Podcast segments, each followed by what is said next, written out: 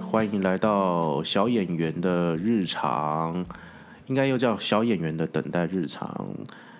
大家好，嗯、我是恰吉，然后今天是第一集，然后呃，我想有时候运用一种在等待演员的身份来跟大家聊聊天，这样。那我今天还是有请到我们的一个来宾，呃，叫做地铺哥。我不是来宾，我是陪聊陪聊。哦，对对对，陪公子哥打牌的嗯陪聊这样子，对，然后希望在一个深夜的时候可以这个抚慰大家，或者是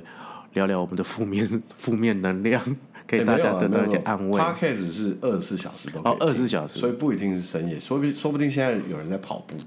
然后正在听，然后再听我们在讲负面的干话这样子，对，也不一定是负面啊，就是看你平常。所以其实你是平常生活的很负面，呃，对 因为非你常的负你的面日常就是负面的日常。对，日常非常的负面，然后天天都很厌世，然后在家里这样子。对，那讲到我们呃演员，因为演员很多的时时间都在等待，对吧？那等待等待久了啊，真的会意志消沉这样子。那我像我平常在等待，我其实花了很长的时间在在平衡心心情心情这个部分啊。以前光是等待的时候，你就会一直在就是恨自己呀、怨天怨地怨社会啊，看到妈妈也不顺眼这样，然后会跟人吵架，或者是说这种因为这样的不顺遂，然后会迁怒到周遭的人这样。嗯，对。那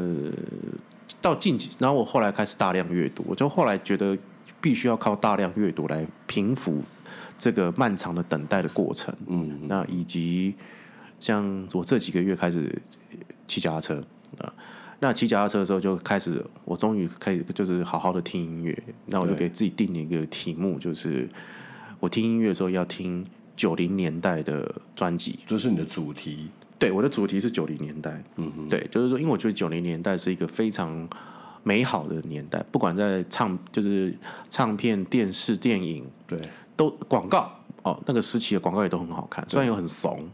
但是都很好看，但很多意识流的广告也是在九零年代出来，比如说什么斯底麦的广告，对，哦，像王菲的广告，或者是王菲的那个时候最盛红的时期，也是在九零年代，所以我一直想要多做一下关于九零年代的功课。呃，因为九零年代是中港台三地的这个黄金时期，呃真的最好看的电影都在九零年代。你看台湾那时候出现了杨德昌，出现了侯孝贤，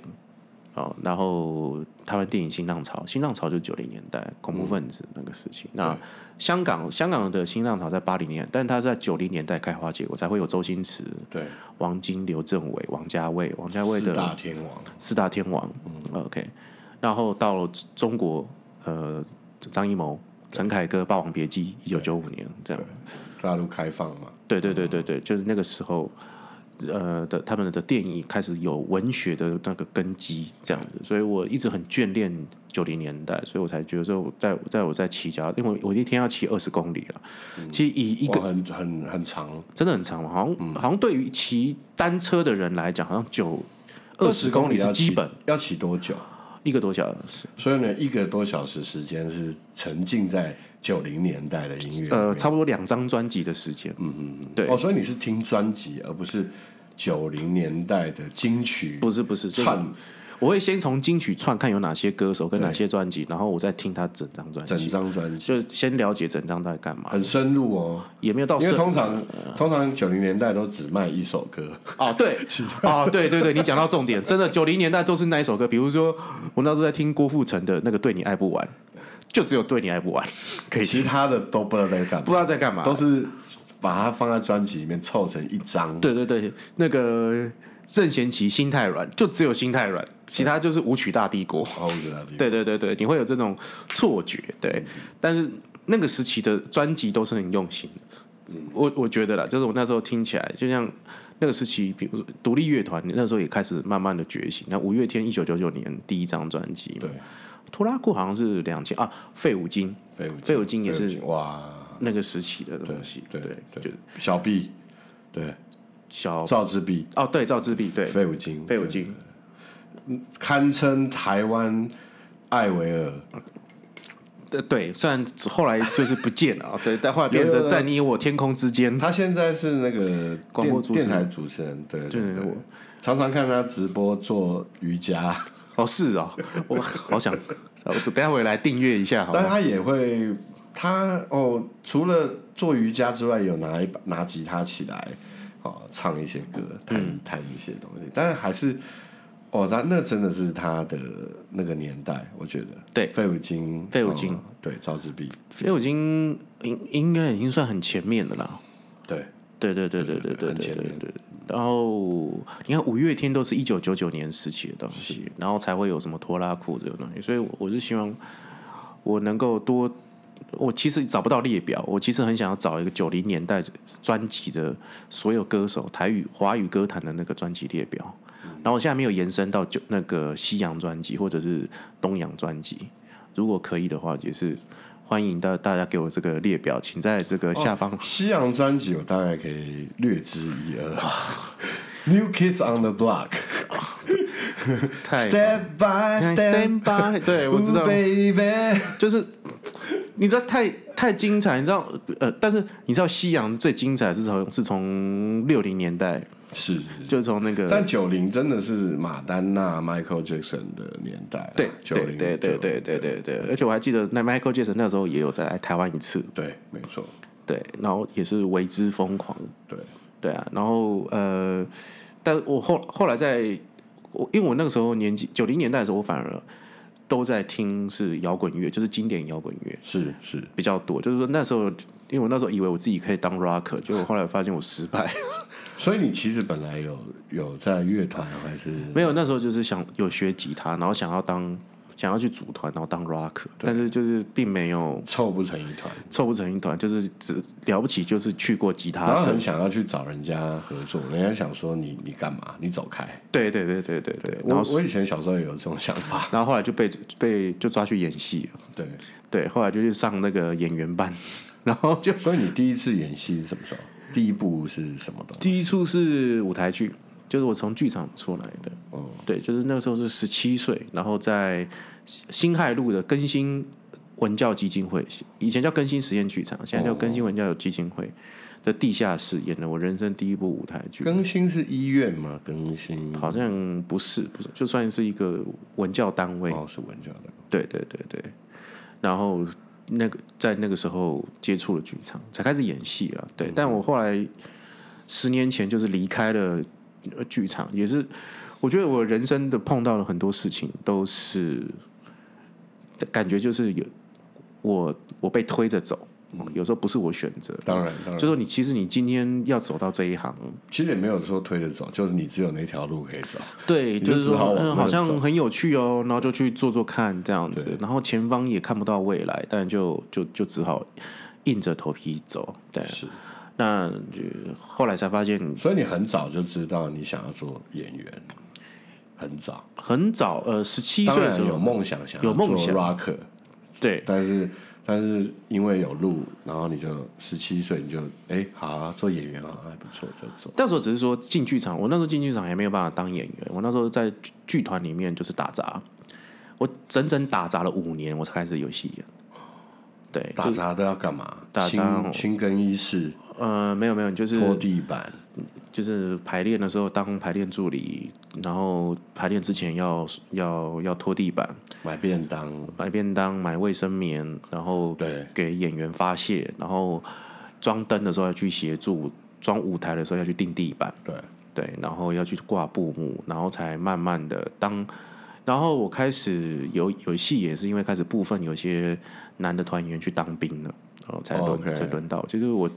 我在剧场的历程也是就蛮是刚好缺那个角色，然后对对，但是对我现在找人来对，他可能会接不上。然后，哎，你你在旁边耳濡目染，对就你应该知道，哎，上去，哎反正给我这个演啊反正这个角色也不是哦，所以你其实有要求，说对可以对给对我对演嘛，对对对对对对，对就是当时真的非常的辛苦跟委屈，对，就是当时的那个主事者也离开了剧场，这样。我们早一集的，就是从头到尾好好的骂骂他这样。哦， 对，对，这是这个什么嗯某姓男演员、资深男演员的一些黑历史这样。对，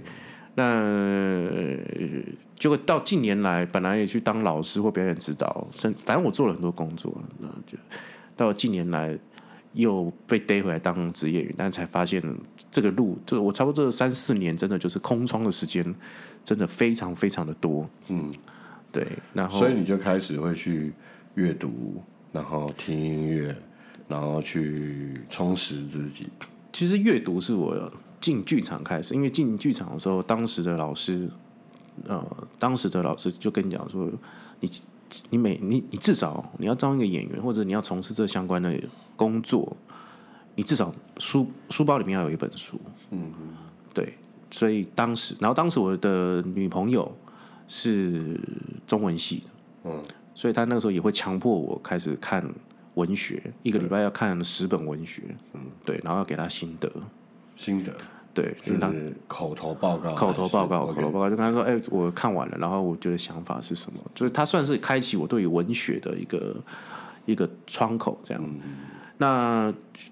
在那个时候的那个大陆书店，就嗯简体书、简体书店也开始稍微蓬勃。我那时候也会去相收集相关，比如说表演啊、戏剧啊、嗯电影的那个书籍来阅读。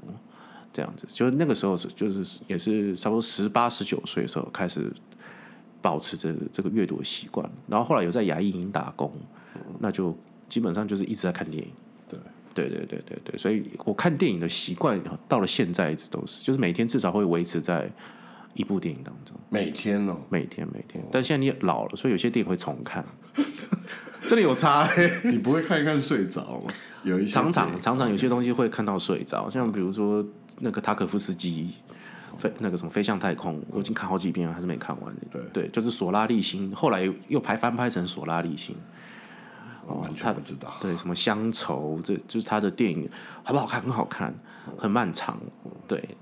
都是长镜头，他调度真的很 屌，画面真的很优美，但是他就是不自觉会让你睡着，对，对，所以嗯但是你还是会觉得想要看，就是你每就天很失眠的时候还还蛮好用。呃，对，失眠的蛮好用的。然后现在又因为又有 MOD，我觉得 MOD，如果你人生有 MOD 跟 Netflix 的话，我觉得你基本基本上可以不要出门。对，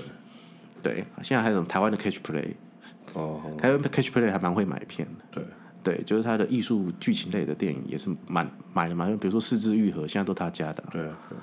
对啊，还有接下来的《东邪西毒》跟《东成西就》也是他们促成的，就是六月十九号他们要上映，嗯对，同时上映我。知道，嗯重新上映，对对对对对现在好流行重新上映。呃，因为因为疫情的关 系，对，变然后整个主流电影院就变成二轮电影院，对，对， 就是之前之前那个重庆上全 我部觉都得是已经不是二轮了，那应该是六轮电影院。对，就是这《霸王别姬》有没有？对对对，对，那我还是会想，但是如果那个他们在上杨德昌的电影或侯孝贤的电影，我还是会去看。对，对我反而不会再再想看电影节，什么台北电影节这种这种类型或金马影展的这个东西，就是我不喜欢优越感了、就是如果你以前长跑影展的时候，你就你就会感觉到，就是说这些人就觉得，哎、我去影展会有种优越感，为什么？不知道文青吧，就是哦说，嗯，我就是比较厉害，或者是哦他们常最可怕的就是他们常会在一些奇怪的笑点就笑，就是就不好笑、啊，他们就开始 嘿嘿，然后就是会有一种群聚效应哦这样，我就有点不能适应这个东西。我记得我以前看电影，我都超认真的，我该笑不笑，然后然后该哭我也不哭，就是因为你只想要分析我呀、好像在分析他那个。对对对然后对我对走出来的时候，我头都抬超高的，对啊我看不起你们这些文青，对我才是真的文青。对，然后还要等到那个字幕全部跑完，我对代表我看完了。对，对啊，那我现在就是觉得，好像去跑影展这件事情会对我来讲有点累赘，对，就会我会不不舒服啊。我就觉得看电影就是看电影，没有什么了不起的。所以你平常在家里就一直在看书、看电影，因对为因为你你在等工作嘛，对，对啊。然后，那你要讲一下你都在最近有在看什么东西，跟大家分享一下。我最近呃，因为那个 MOD 很多电影在下档，所以我又重看了《四肢愈合》，对，然后然后你要直接讲一部啊，我们来就来单纯来讲那一部啊。真的吗？对啊，我没有很想要讲《四肢愈合》，那你讲你想要讲的，我想讲的我没有要听，我们要听日常，但是我们要听听一个听一个东西。因为我后来发现，我其实比较喜欢看老片，哦、像比如说《霸王别姬》，我看了三十几遍，感觉假的，真的真的。然后因为之前有去学校代课，也顺便也可以也可以顺便讲一下。但我最近我到到目前为止，我觉得还影响，我觉得我还是无法自己，就是一一，嗯，一一是我现在看到人我就讲，我看到人 就讲。对，但是很其实很多人没有看过这部电影。哦，一我最早就是，我记得我好像是拿到一个盗版还是什么的，港版 DVD，港我版那时候买我港好版像的，是港版，而且很便宜，九十九块。哦我哦我对我去香港买，对，然后就是它封面也做得超丑的。对，对，然后我年轻的时候看也是觉得看不懂。对，我是但跟我妈一起看，嗯，然后妈妈痛哭流涕，没有，你在旁我觉边得超好看，然后我妈就嗯还不错，然后不知道她在演什么吧，不要这样子啊，什么的。就是我那个时候呃以前看两次没有感觉，对，然后我后来是因为前一阵不是又上映了这个《牯岭街少年杀》四个小时版本，对，我看完之后我就觉得哇，你有把它看完了，看完了，我在电影院看，然后我看了非常的喜欢，哦对，而且我那时候是看完之后，晚上我去拍一部戏，然后我还跟导演在聊天，然后导演我就说你有没有去跟过杨德昌？他说哎、我跟过依依啊，嗯，他是当时的场务这样子。哦，然后我就说哦是哦，那我就说牯岭街为什么会这么好看？对这样子，他就说哦生命力。他那时候跟我讲说，当时拍片的人再怎么苦，再怎么再怎么样的没有钱，他们都是会有一个生命力把这个东西给拍完，把它拍完，把它拍完。拍完就是生命力的展现，对，对然后这时候这个张男主角是张震嘛，对然后还有他哥哥张张涵。张涵就从我后面走出来，对，就走，因为他今他那天也有戏，我还对转头哦， 从电影从那个荧幕走出来，走出来的，对，会有这种会有这种错对对对有趣的错觉。然后那时候我还跟他讲说，你那时候拍的怎么样？他就是那时候就是年轻，就只觉得在那边拍了一年，在片场玩了一年，对，也没有太大的一个、呃、感觉。但是我就觉得哇，很崇拜，你知道吗？就是说哇，他经历了这个我最爱的地史诗的电影的这个一个情节，是啊然后所以是啊所以又重看了《一一》的时候，才发现完全不同的感觉。是，就是因为他的那个主要场景都在公馆嘛，新亥路那边啊。对，对我还去看景 呢，变态到去看景。哦，在这边拍的，这边拍的时候他们在干嘛？这样。粉丝啊，粉丝就是爱到这个程度了。对，哎呀，然后这部电影我觉得厉害的部分就是，其实它其实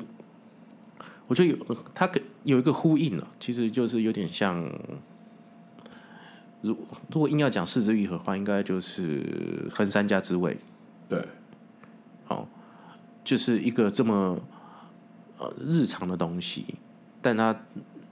他他讲的都很平淡，然后他的东西也都非常的、嗯简洁有力，对，对，但是呃，对，就我对我来讲，这部电影有点像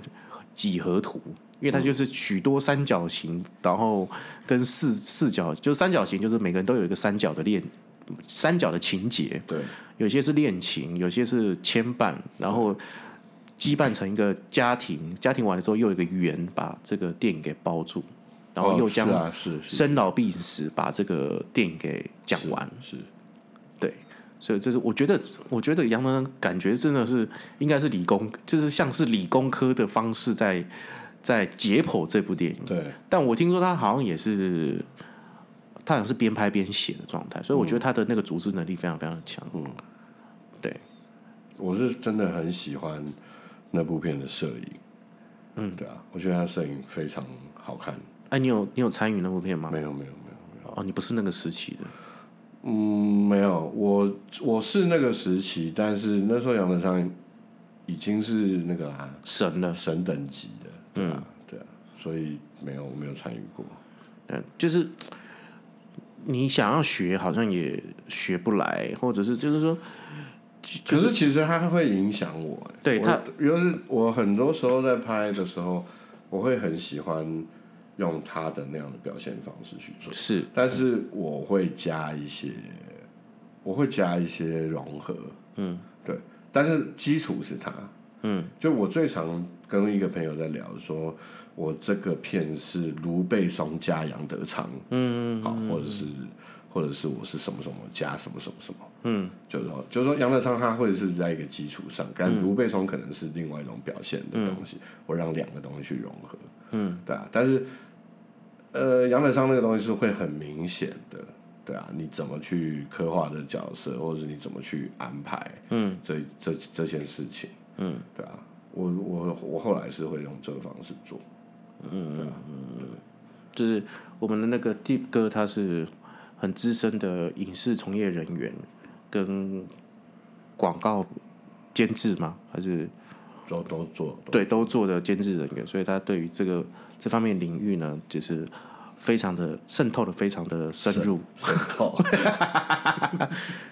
对，然后呃，在讲到等待的话，我觉得，呃，除了大量阅读的话，我觉得好似乎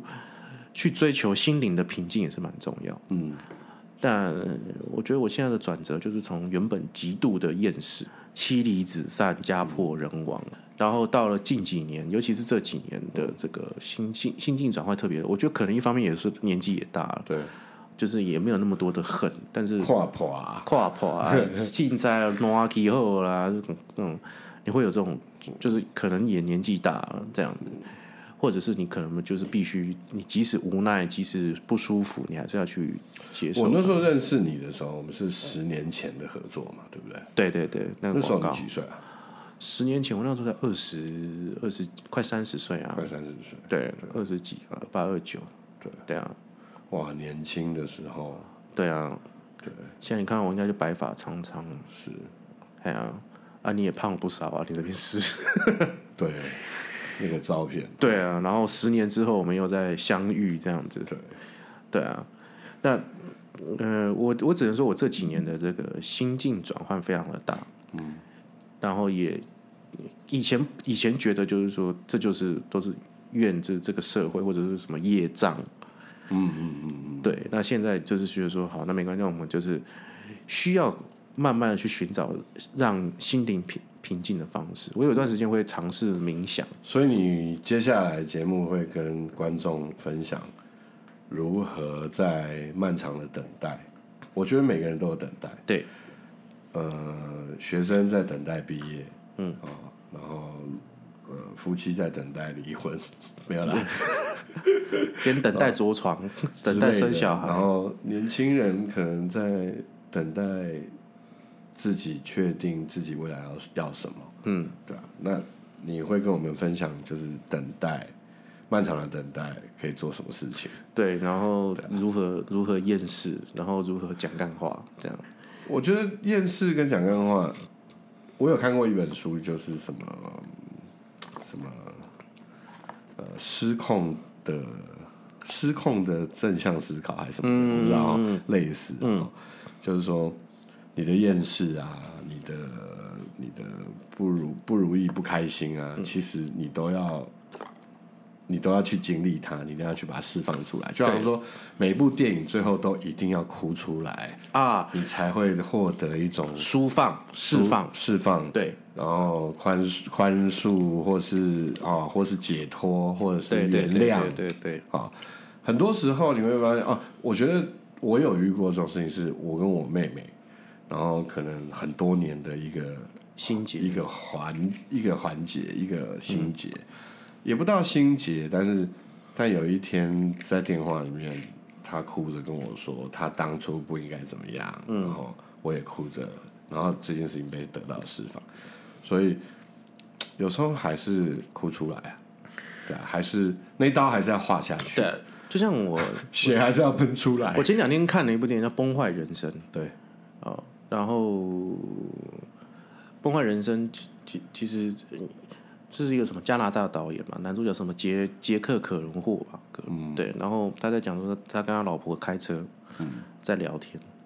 一台车撞过来，他老婆被撞死，对哦，然后他从头到尾都没有哭，对，然后只他的岳父其实很讨厌他，他岳父只觉得为什么不死的不是你，是我女儿嗯这样，当然当然，然后他又在岳父公司上班，但他就是一直都是觉得哦哦好像死就是死了，但他似乎没有完全的接受，当然当然，哦，他就是往一如往常的上班，然后大家就觉得哦他在干嘛，就是他感他没有任何的情绪嘛，是大家叫他休息了，他也就觉得无所谓。然后他开始拆东西，是的，然后他开始会写信给，就是他，因为他刚好那时候在贩卖机买了一个东西，然后那个东西竟然，就是那个东西竟然，呃，没有办法出货给他，就是投投币一次贩卖机的东西。对，所以他就写信投诉，他就跟那个投诉部门的女孩子呢，对，就有了一个情那个情谊，但是他们并没有，就是并没有做爱，也并没有，他们就是保持在一个状态当中，对然后变成一个好朋友，然后就是一直在抒发这个过程当中对对，然后他借由这个女人，然后一直在回想他跟他太太的过往对，然后一直到最后，他也觉得跟这个女的的是没有办法再发展下去，他也知道这一切都只是他没有办法接受他老婆过世的原因，所以他对就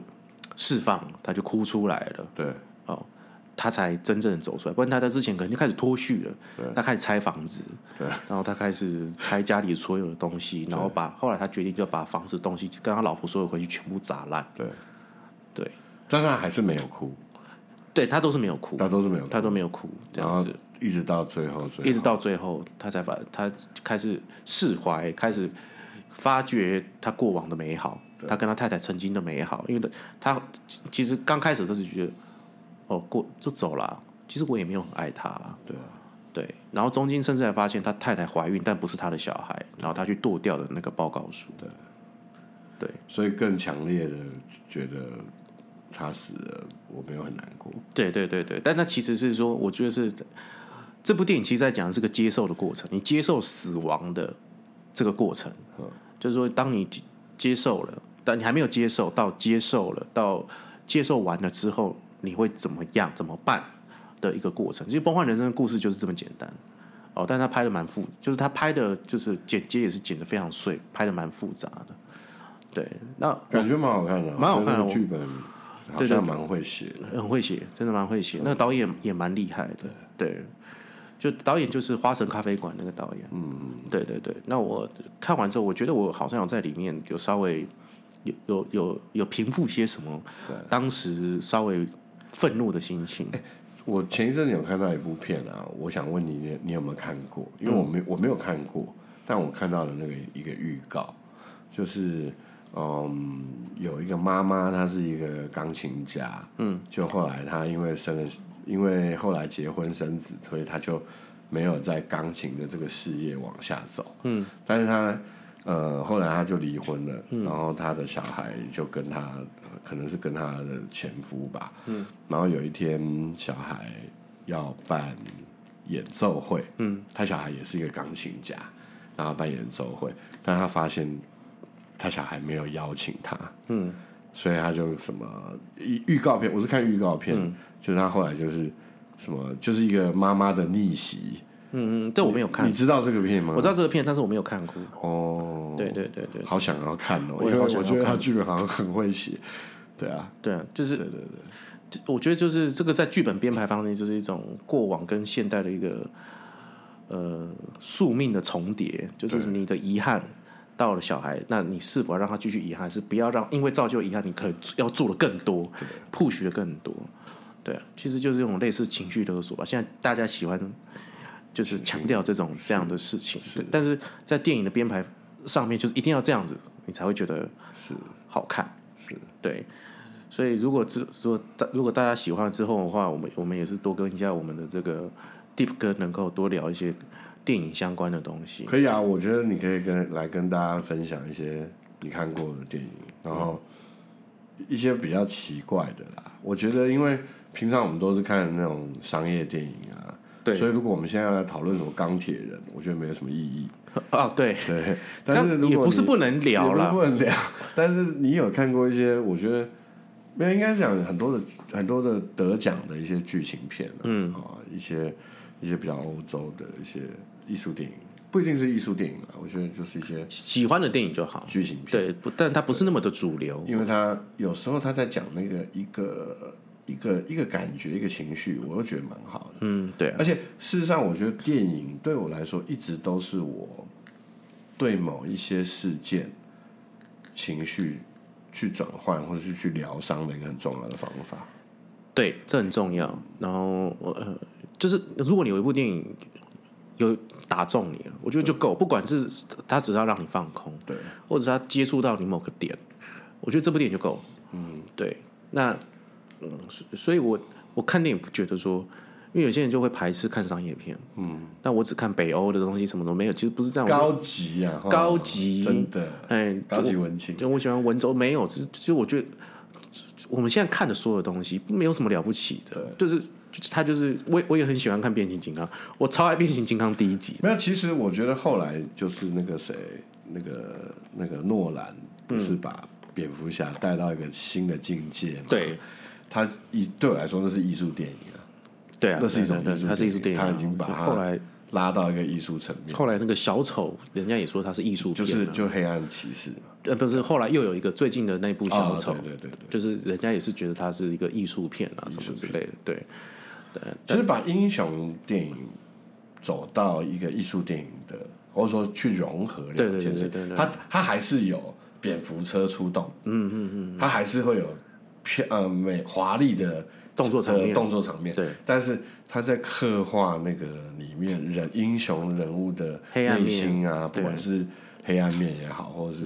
一些心情的转换，其实是蛮刻画的蛮深的，对啊对对，就是他有他的无奈，但其实，在诺兰之前也还有一个科，我觉得那个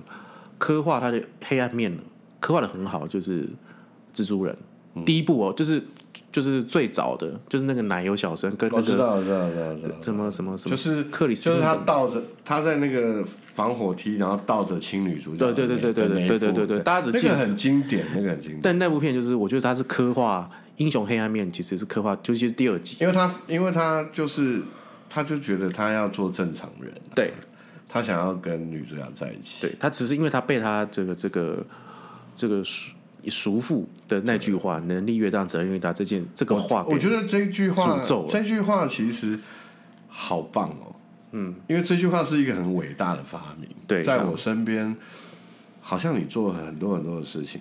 好，或者是你会听到很多人讲这句话，这就是能力越大，责任责任越大。大，这就是蜘蛛人一直逃不开的一个魔咒，对高级的情绪勒索。对，对，对于蜘蛛人来讲，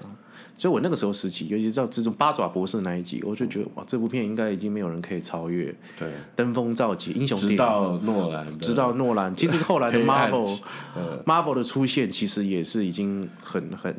他们的诞生其实都，但虽然他们的套路后来越来越鲜明，嗯，对，但你你不能否认，就是他们的成就也是非常，他们的刻画跟其成实他就，们的套路呃很鲜明，其实它根本就是一部喜剧片。嗯，后来啊，后来我觉得它就是喜剧喜片，剧片啊，对，对它啊就是喜剧。它它它没有诺兰那么诺兰那么的严肃，嗯，去探讨什么。磅礴这样子，嗯它啊其实没有没有那个打斗场面都是其次的，嗯啊，因为必须得有的元嗯素，但是但是它中间刻画的没有，其实就是喜剧。对就是怎么样让你觉得很好笑，嗯，然后你对里面的角色，或是甚至对一个机器手臂，嗯，你都觉得它很可爱，对对啊，然后一直到后面的变形金刚都是喜剧片，对对我来说。就是大黄蜂什么的，全部都要讲话非常好笑，都对要有幽默感，嗯，对啊，然后然后做很多事情都要力不从心，然后但是误打误撞，嗯，就是要这种。对，诺兰的地方就是在于是他厉害的地方就是。你看这蝙蝠侠多沉重，你看黑暗骑士多沉重，那个所有的罪我来担，好可怕！我我就是要当个黑暗啊你骑知道黑士。暗骑士？你知道黑暗骑士？我是带我女儿啊，嗯，小学二年级吧，嗯，去电影院看，嗯，去 IMAX 看哦，我也是当时我看三次我我以为我带我女儿去看一个，爆米花电影，当然是爆米花的电影，